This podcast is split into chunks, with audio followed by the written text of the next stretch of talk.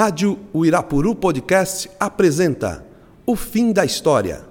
Programa idealizado e produzido pelo historiador Eduardo Torres e a geógrafa Aline de Aquino, professores do ensino médio. Equipe Gustavo Barros e Rafael Marques. Come on! Palco, on the stage!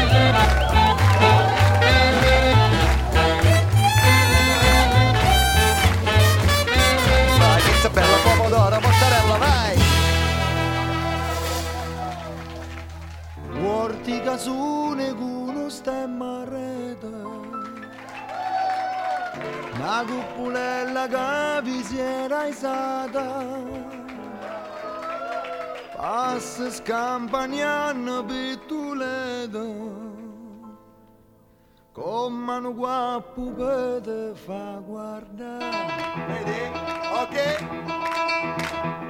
Tu vuoi fare americano, E soda,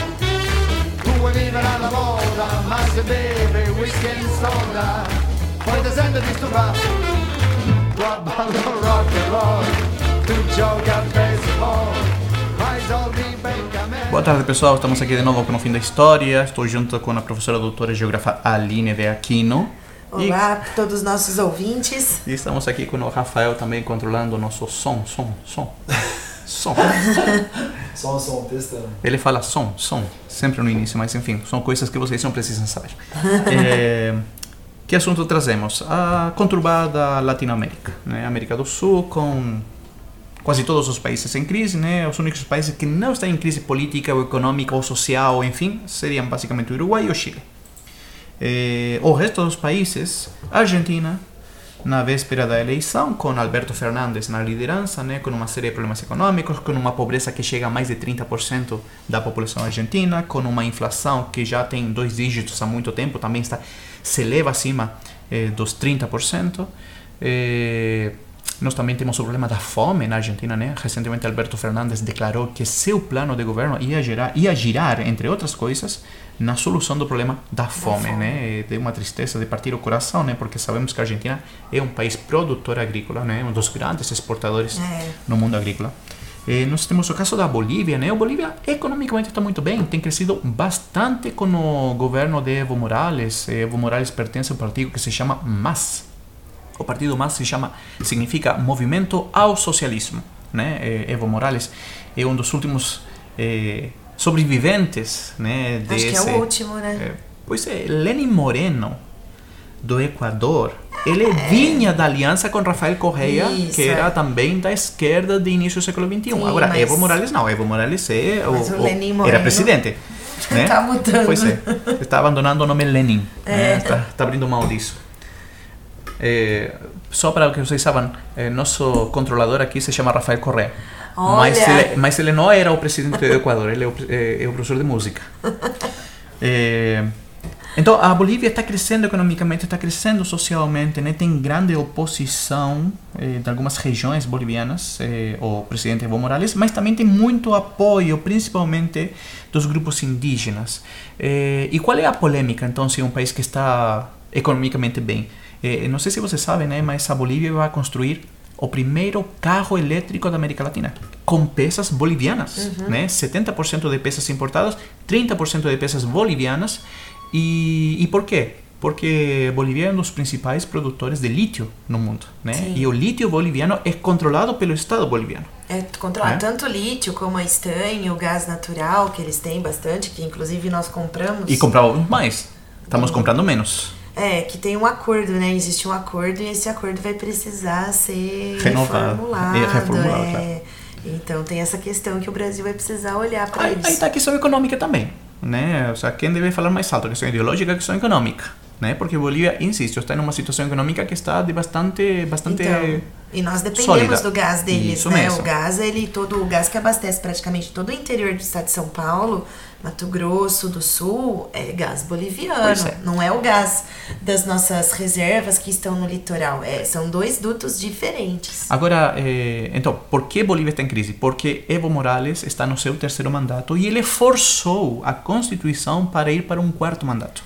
Né? Na verdade, e- ele não fez um plebiscito lá? Ele, mas não poderia ter feito porque ele recebe apoio da população, mas isso não significa que ele vai emendar a Constituição. Entendi. né? Porque para emendar a Constituição, para uma reforma constitucional, ele precisa de dois terços do parlamento. E esses dois terços não apoiaram Não essa, essa alteração. Então, o que ele faz? Ele força. Aí vem a questão de forçar seu quarto mandato.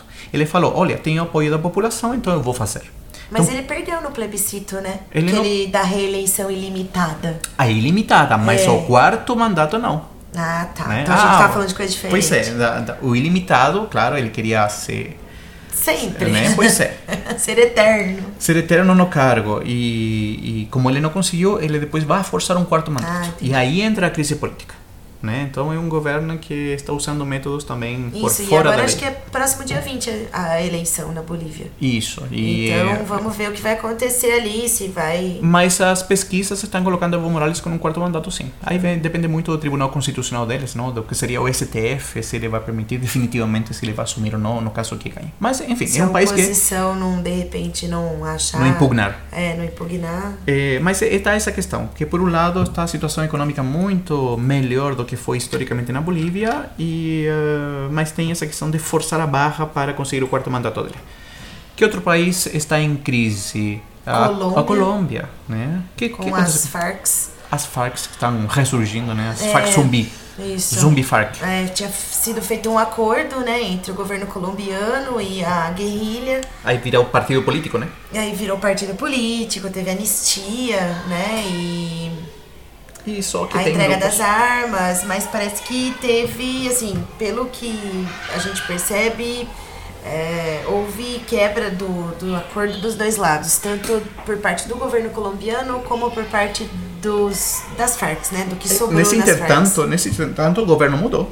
Ou seja, quem chegou a acordo Sim, com as é, Farc quem- não é mais o... É, o Juan, o Juan Manuel Santos. Manuel Santos, é, agora é o, du, é o Duque. Duque. E que ele é uribista, né? Então ele é Isso. do partido do Uribis, que o Uribis também é completamente contra. conservador, Isso, né? e ele é contra qualquer tipo de, de, De acordo, de aproximação com, com as as Farc. Farc, Exército de Libertação Nacional, que é um outro grupo que E tem um terceiro grupo, né? Tem as Farc, o, L, o ELZ, o ELN, ELN, Isso, as Farc é uma guerrilha rural. Isso. É, o ELN, ELN é uma guerrilha urbana. Tem os paramilitares de direita Isso. também, que são bem fortes na Colômbia. Né? que são como os milicianos, para que, que se entenda. Isso, e tem outras guerrilhas menores também dentro da Colômbia, mas acho que esses, essas duas elas são a- as maiores. Então, a Farc se renova e também existe, crise, eh, existe uma crise política e econômica na Colômbia, né? Temos Também, movimentos é. sociais. Eles são produtores de petróleo e quando teve a queda do preço do barril, Isso a economia deles é, sofreu um abalo e sofreu a- sofre até os dias atuais. Eh, outro país que nós temos aí é o Paraguai, que está envolvido na crise da uma crise de governo que quase promoveu o impeachment do presidente atual do Uruguai, que se chama Paraguai. do Paraguai, que se chama é o nome como se chama o presidente atual do Paraguai? Estou procurando aqui. Tá. A gente vai colar. Pois é, porque é, é, o nome se chama Mário Abdo Benítez. Benítez. Mário Abdo Benítez. E o escândalo que afeta a Paraguai é o escândalo da usina de Itaipu. Itaipu. Né? Ou seja, um escândalo com, alguma, com algum sotaque brasileiro. Né? Onde haveria um enviado, alguém que se fez passar por. Era um senador reserva que foi até Paraguai e ele fez um acordo, ou propôs um acordo com os políticos do governo de Abdo, de Benítez. E aí ele acabou sendo denunciado, saiu na imprensa. O vice-presidente teve que renunciar, o impeachment estava pronto no Congresso, né? E, e aí ele conseguiu acalmar um pouco a situação, mas a situação continua bastante conturbada por essa relação de, de, de, de corrupção. É, né? E até também tem também o caso deles terem que renovar o tratado de Itaipu, Justamente, né? e, e aí entrava esse, esse, esse- essa acusação de corrupção, porque aquele senador reserva estava indo em nome de outro senador brasileiro, do senador titular, para oferecer e para pegar, claro, isso tomar lá da cá, né? E aí ele acaba sendo denunciado e provoca essa crise no Paraguai. Então o Paraguai também está numa crise, também num escândalo de corrupção e é associado com a questão de Itaipu, ou seja, com uma com um fator brasileiro muito importante. Né? Para quem quiser saber mais sobre isso, procure a, a, a, a crise do Paraguai. É, temos aí o Uruguai, que está aparentemente tranquilo, que está prestes também a fazer eleições presidenciais. Temos o Chile, que está também aparentemente tranquilo, né? Em termos políticos estamos falando, né? Sim. Economia, é uma economia que, que vai e vem. E E chegamos a dois países também do lado do Pacífico que dois países andinos. né? historicamente tem problemas. Historicamente, porque a gente pensa Equador e Peru. Ah, mas não sai nos jornais, mas isso não significa que eles não tenham duas décadas de problemas É. ou mais, né? Começamos por que país? Peru ou Equador? Equador, vai. Vamos começar por Equador.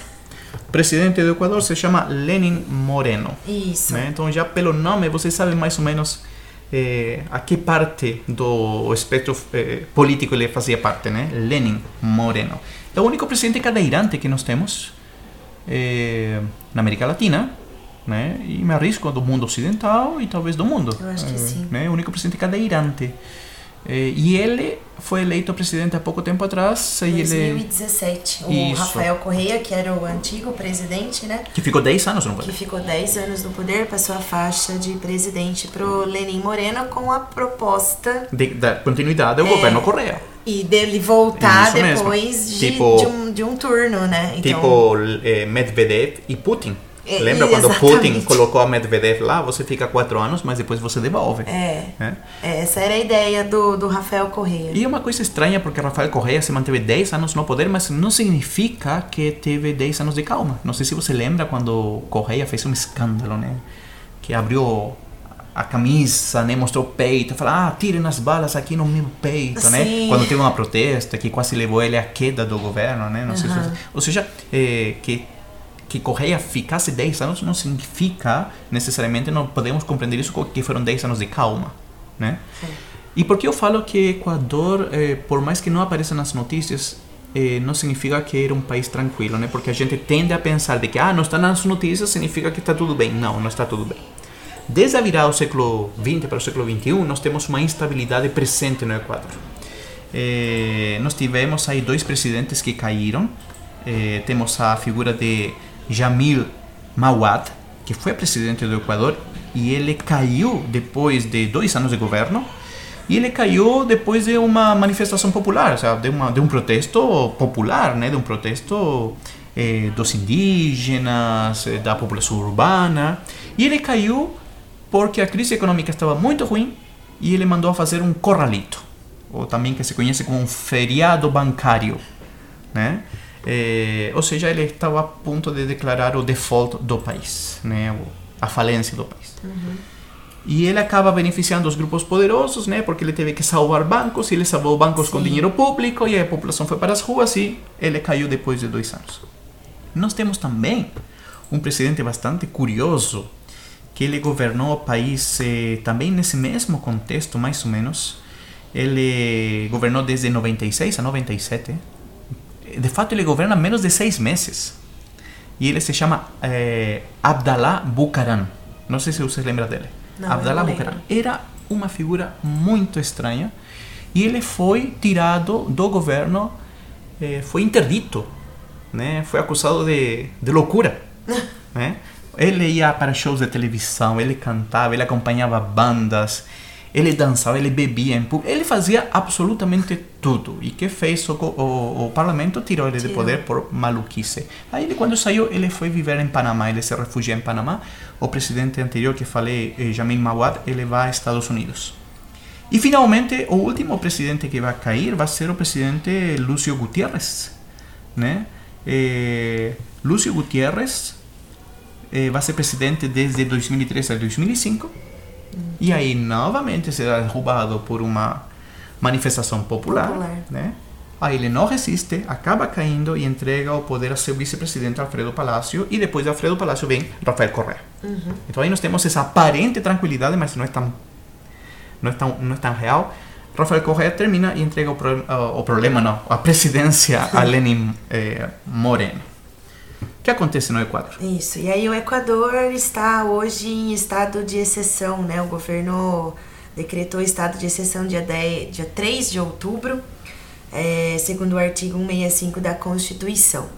No estado de exceção, é, as fronteiras são fechadas, é, existe o fim das liberdades individuais, o governo pode mudar a sede, né, pode mudar a sede do governo, e tem existe uma liberdade bastante para militares. Então essa manifestação ela começa por conta do fim do subsídio para o diesel e para gasolina. Então o Equador ele fez um empréstimo do FMI de 4 bilhões. Isso, 4 bilhões e alguma coisa. É, exatamente, arredondando. E Bom, você emprestou dinheiro, agora você tem que pagar o que você deve, né? E não, e você deve. Eu, eu, eu te Isso dou é dinheiro, uma mas. parte da dívida, Justamente, né? eu te dou dinheiro, mas você vai fazer o que eu quero com esse dinheiro. Né? Sou eu que está emprestando. É como quando meu pai me emprestava dinheiro, né? Eu me emprestava, não, ele me dava dinheiro na mesada. É, e... e- e aí ele falava, tá, mas no que você vai ocupar esse dinheiro? Eu falei, nada, pai, só coisa legal. Tá, porque se você faz outra coisa, eu não vou dar dinheiro para você. É, meu pai era como FMI. Sabe, ele te empresta dinheiro, mas você tem que fazer o que ele quer com o dinheiro. E daí ele Né? também cobra juros em E, cima do pois dinheiro. é, o juro é o comportamento. Obedecer o juro. Mas é, é, o FMI funciona nessa lógica paterna. Ou seja, eu te empresto dinheiro, mas eu quero que você faça a coisa certa com esse dinheiro. É, sempre você tem a cartilha para seguir, né? Ô, Entre senhor. FMI, eu posso gastar dinheiro na educação? Você me emprestou dinheiro, eu posso colocar colégios? Pode. Não, não posso. Por quê? Porque infraestrutura. Tenho que mandar, eh, eu tenho que colocar o dinheiro para a economia. Para que a economia funcione. E a escola não faz funcionar a economia. Né? Posso gastar dinheiro nos hospitais? Não, não pode. Não pode. Né? Por quê? Porque você tem que gastar dinheiro em infraestrutura, ou em indústria, ou em qualquer tipo de se- de setores né, que promova a economia. Então, a- as regras do FMI são regras bastante eh, estritas. Né? Eh, Sim, os países têm que seguir a risca. Pois né? é, justamente. E é o que acontece foi que o governo precisou implementar medidas de austeridade. Então, para pagar a dívida com o FMI, o governo eh, decretou essas medidas e uma delas foi o fim do subsídio para o diesel e para a gasolina. Você sabe quanto tempo durava esse subsídio? Há muito tempo. 40 anos. Muito tempo. Você sabe há quanto tempo o preço da gasolina não mudava no Equador? Então, é o país que tem o segundo menor preço do Pois combustível é, na mas América. há 20 anos que não mudava. E isso provoca que o Estado tenha uma, realmente, né, que o Estado tenha uma administração ineficiente. Porque você tem, sabe quanto dinheiro colocava por ano o Estado equatoriano para manter esse subsídio da gasolina? Ele colocava 1 milhão, 1.6 milhão de dólares. É muita grana. 1.6 milhões de dólares para um país empobrecido, É. endividado, né? Porque o empréstimo do FMI não é porque eu quero dinheiro, é porque eu tenho dívidas, porque aumentou minha dívida externa. Porque para sustentar esse subsídio eu precisava endividar-me, Aham. eh, endividar o país.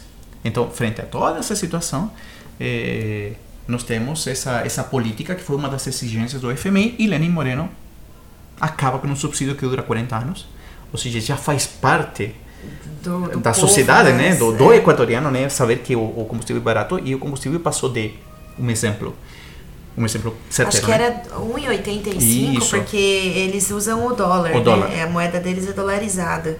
Então era 1,85, passou para 2 Dois- e 2,3. 2,3, uma coisa assim. Assim, a gente coloca em preço brasileiro, passamos de 5 reais, né, o dólar está 4, É. a 4.5, 4.3, passamos a quase 10 reais, É, é muita Ah, coisa. né, é, é muita coisa, justamente. Para um país pobre, Mas você sabe qual foi a justificativa do Lenin Moreno fazer isso? Primeiro, porque o FMI pediu. Segundo, porque o Estado é ineficiente. Terceiro, porque eh, está aumentando a dívida externa. E também ele vai falar que é uma medida meioambiental.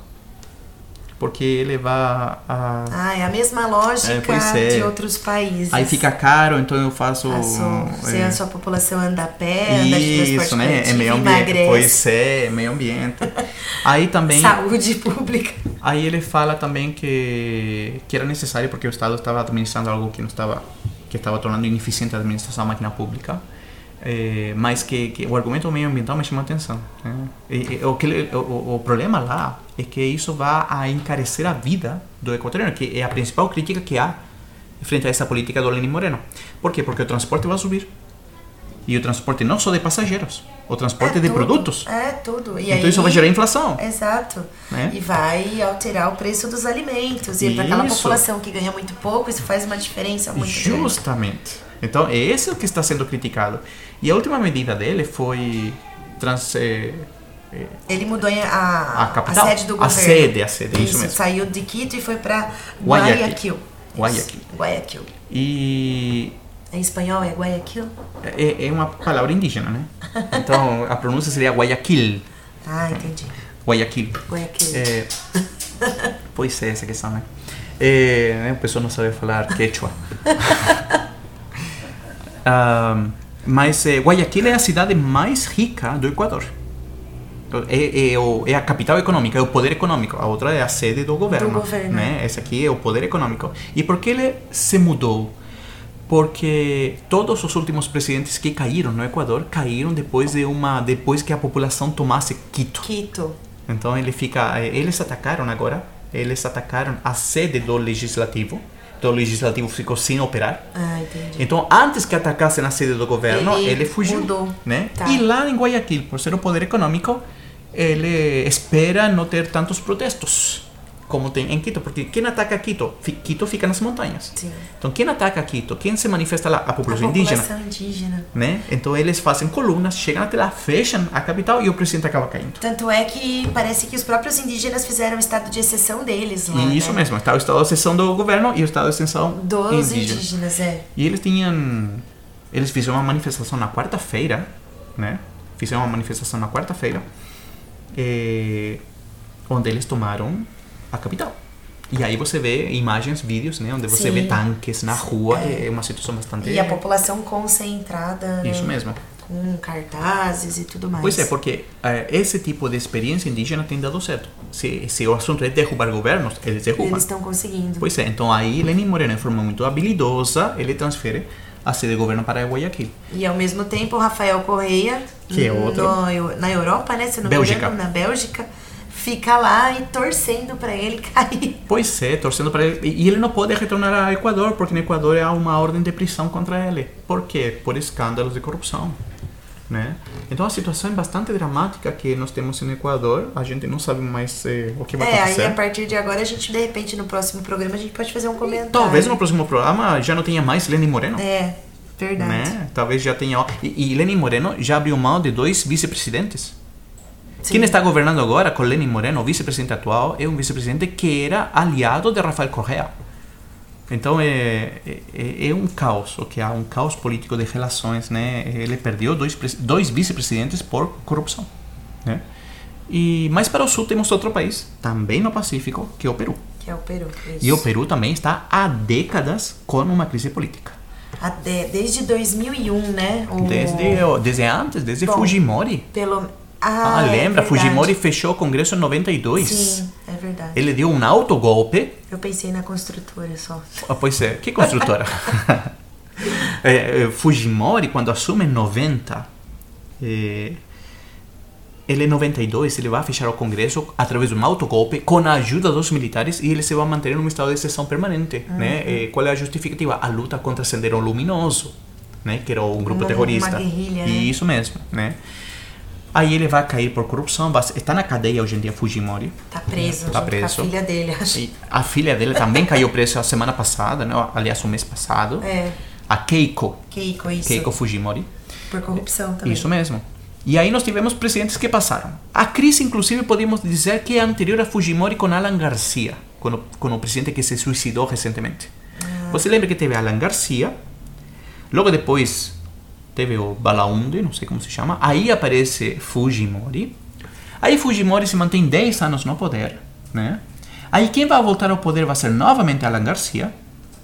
E Alan Garcia aí se vai envolver em casos de corrupção com a empreiteira, com a empreiteira brasileira, né? Que aí entra o caso da OAS, é. a da Odebrecht, Da Odebrecht. A Odebrecht e a Camargo Correia, as duas construtoras ali. que elas eh, tinham o que lá?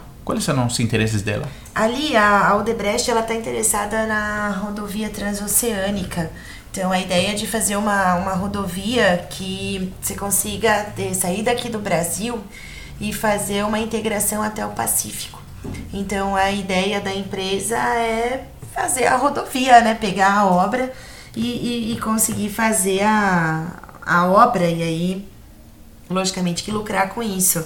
Só que para isso, os presidentes do Peru desde 2001, ele, todos eles estão sendo acusados por corrupção, então de Por receber é, propina, né, valores da estava- empresa para facilitar. Estava aqui Alan Os- Garcia, logo depois veio Ollanta Humala. Logo depois nós tivemos. Ah, não, esteve Alejandro Toledo. Né? Estava Alejandro Toledo, Alan Garcia, Ollanta Humala e o Pedro Pablo Kuczynski, PPK. Não é verdade. Né? Eu lembro do Alejandro. Pois é, Alejandro Toledo, que hoje está refugiado Tá nos nos Estados Unidos, Estados e que foi Unidos. preso. Isso. Foi preso porque estava bebendo. Só que ele tem uma ordem de captura. Ele tem uma ordem de prisão. né? Pois é, justamente, né? Eh, e o último presidente né, que acabou renunciando eh, rapidamente ao mandato foi Pedro Pablo Kuczynski, que também foi acusado por receber dinheiro das empreiteiras. E aí quem vai assumir? O vice-presidente dele, que se chama Vizcarra, Isso, Martim Vizcarra. Martim Vizcarra. Eh, e Martim Vizcarra, eh, que tem uma moral tremenda entre a população, porque ele tem uma bandeira anticorrupção, né, e a população acredita nele, ele decidiu, a semana passada, fechar o parlamento. Isso. Aliás, esse, esse programa está sendo gravado, gente. Há duas semanas, há três semanas atrás. há três semanas atrás decidiu fechar o parlamento. É, porque ele colocou regras para indicação do, do Tribunal Constitucional. O STF deles. E aí, isso, o STF deles. E aí o Congresso desconsiderou toda essa todas essas, essas regras, né, que ele pediu, então ele resolveu dissolver o Que a, con- Congresso. que a Constituição permite. que a Constituição peruana consiste é, é artigo 134 da Constituição. Pois é, ele permite fechar o parlamento e convocar novas eleições. Isso, e ele marcou essas eleições para Já. janeiro, então não é Janeiro. aquela coisa de fechar o parlamento. Como né? Fujimori. Como Fujimori fez. Ele marcou as eleições, se eu não me engano, tá pro dia 25 de janeiro. Isso, janeiro de 2020. 2020, Né? isso. E aí o parlamento não aceitou. E aí Isso. ficaram dois poderes. Porque o parlamento não se sentiu eh, eh, dissolvido Isso, e, de- e suspendeu o. e suspendeu Vizcarra. E aí colocou na presidência a A vice-presidente. vice, isso, a Mercedes Arauz. Arauz. Né? A vice-presidente. Ou seja, o vice-presidente que renunciou logo depois, porque falou: ah, não, meu, foi um ato político. Gente, se você quer fazer um ato político, você não aceita ser presidente. Né, não renunciou. Pois é, né? Ela queimou a carreira política dela, porque a população se voltou. Por que ela renunciou? Porque ela percebeu que a população está apoiando Vizcarra, Sim. né? Inclusive, hoje, no dia que estamos gravando, né, há convocadas algumas marchas contra o presidente Vizcarra, né, falando que teria dado um golpe. Eh, mas a Constituição, como você já citou, o artigo, inclusive, né, permite Permite. que ele possa fazer isso, não como Fujimori. É, Fujimori e ele marcou Pois já é, a data das eleições. Justamente. Né? E, ah, e, e, e, e- o que promove também a, a queda do poder do parlamento, a queda de Mercedes Arauz, foi que o próprio exército peruano se vai colocar do lado do presidente Martín Vizcarra. Né? O presidente constitucional é Martín Vizcarra. Martín. Por quê? Porque ele seguiu a Constituição. Exato. Ou seja, o que acontece no Peru? Estamos falando aqui que é, é uma crise política desde 85. Isso, mas Desde assim, 85, é, y es permanente, 85 con Alan García, Fujimori en 90, Fujimori en 92 porque da o golpe, en 2000 cuando ele cae va a asumir Alejandro Toledo, luego después de Alejandro Toledo, que también tiene un gobierno muy difícil, va a eh, Alan García de nuevo, y Alan García, ¿qué va a hacer? Eh, Alan Alan García, ¿cuál es la orden? Alan Garcia Aleja- é o isso, Alejandro Toledo, Alejandro Toledo. aí vem o Alan Garcia Y después Pérez, Ollanta Humala, aí Olanta Humala, isso mesmo. Pedro Paulo, Pedro Pablo Kuczynski. Kuczynski. Fica mais fácil falar PPK, que é o, no, é, é o nome que ele é o nome político dele. tá. Tá? O- Causa graça quando eu falo isso na, na sala de aula que PPK governa o Peru. Causa é engraçado para eles, não sei porquê, são coisas locais. Mas é o nome político que ele tinha. Eh, e o Pedro Pablo Kuczynski, ele vai ser levado à cadeia também. E como ele vai tentar fugir da cadeia, declarando uma doença cardíaca, né, ficando no hospital, fazendo um tratamento, uma operação, mas logo depois a justiça falou, ok, se opere, que depois você vai para a cadeia para Já tá bom agora, pode voltar. E Alan Garcia, né? Alan Garcia é uma figura tão icônica para, para, para a política recente do Peru, né? Presidente no 85, presidente de novo depois de Alejandro Toledo, agora no, eh, no século XXI, que foi o governo com maior crescimento econômico dos últimos anos. Pela corrupção, claro. foi o, o que teve mais crescimento em infraestrutura, né? Teve crescimento, teve o Peru teve crescimentos enormes nesse período. Ele, quando ia ser levado para a cadeia pelo escândalo de corrupção da Odebrecht, ele acabou se suicidando em casa. O que vai gerar também um ingrediente a mais nessa situação de corrupção já que chega a ser dramática É. no Peru. Agora, Martim Vizcarra, como falamos, tem a moral do povo. Possivelmente ele vai continuar sendo presidente por um Ainda mais com essa bandeira dele de contra a corrupção. Pois é, mas também é uma bandeira fácil, né? Sim, é uma bandeira fácil. Uhum. Olha, eu nunca vi ninguém a favor da corrupção. Pois é, Então, justamente. É, É, muito é fácil. É uma bandeira fácil. Vamos ver que tomara que ele se mantenha limpo, que, que, não, que não esteja envolvido em escândalos de corrupção. É, É isso. é isso, a gente não sabe mais Mas que. o que vai acontecer agora. né? Porque não né? tem mais vice-presidente, né? É, vai cair o presidente, vai colocar a quem, né? Outras histórias acontecem quando nós, quando o governo do Peru se reorganiza de novo. E isso só vai acontecer possivelmente em janeiro do próximo ano, porque parece que a situação se volta a favor de Martim Vizcarra nesse período. É. Então, América, a América Latina, a gente gosta muito de você. Você é linda, você é charmosa, mas né, é, estamos de crise em crise e daqui a pouco a gente tem que falar da Argentina de novo, É, pelas eleições presidenciais. é isso aí. Isso aí? Isso foi o fim da história? Arroba colegioirapuru.com. Não, esse é o e-mail, né? esse é o e-mail. O fim da história, já. arroba colegioirapuru.com.br E esse foi o programa O Fim da História de hoje. Muito obrigado, Aline. De nada. Muito obrigado, senhor Rafael. Essa foi a 14 edição. É isso Décima e aí, quarta ó. edição, olha. Tamo conseguindo, hein? Muito bem. É, obrigado, gente. Obrigado, um abraço.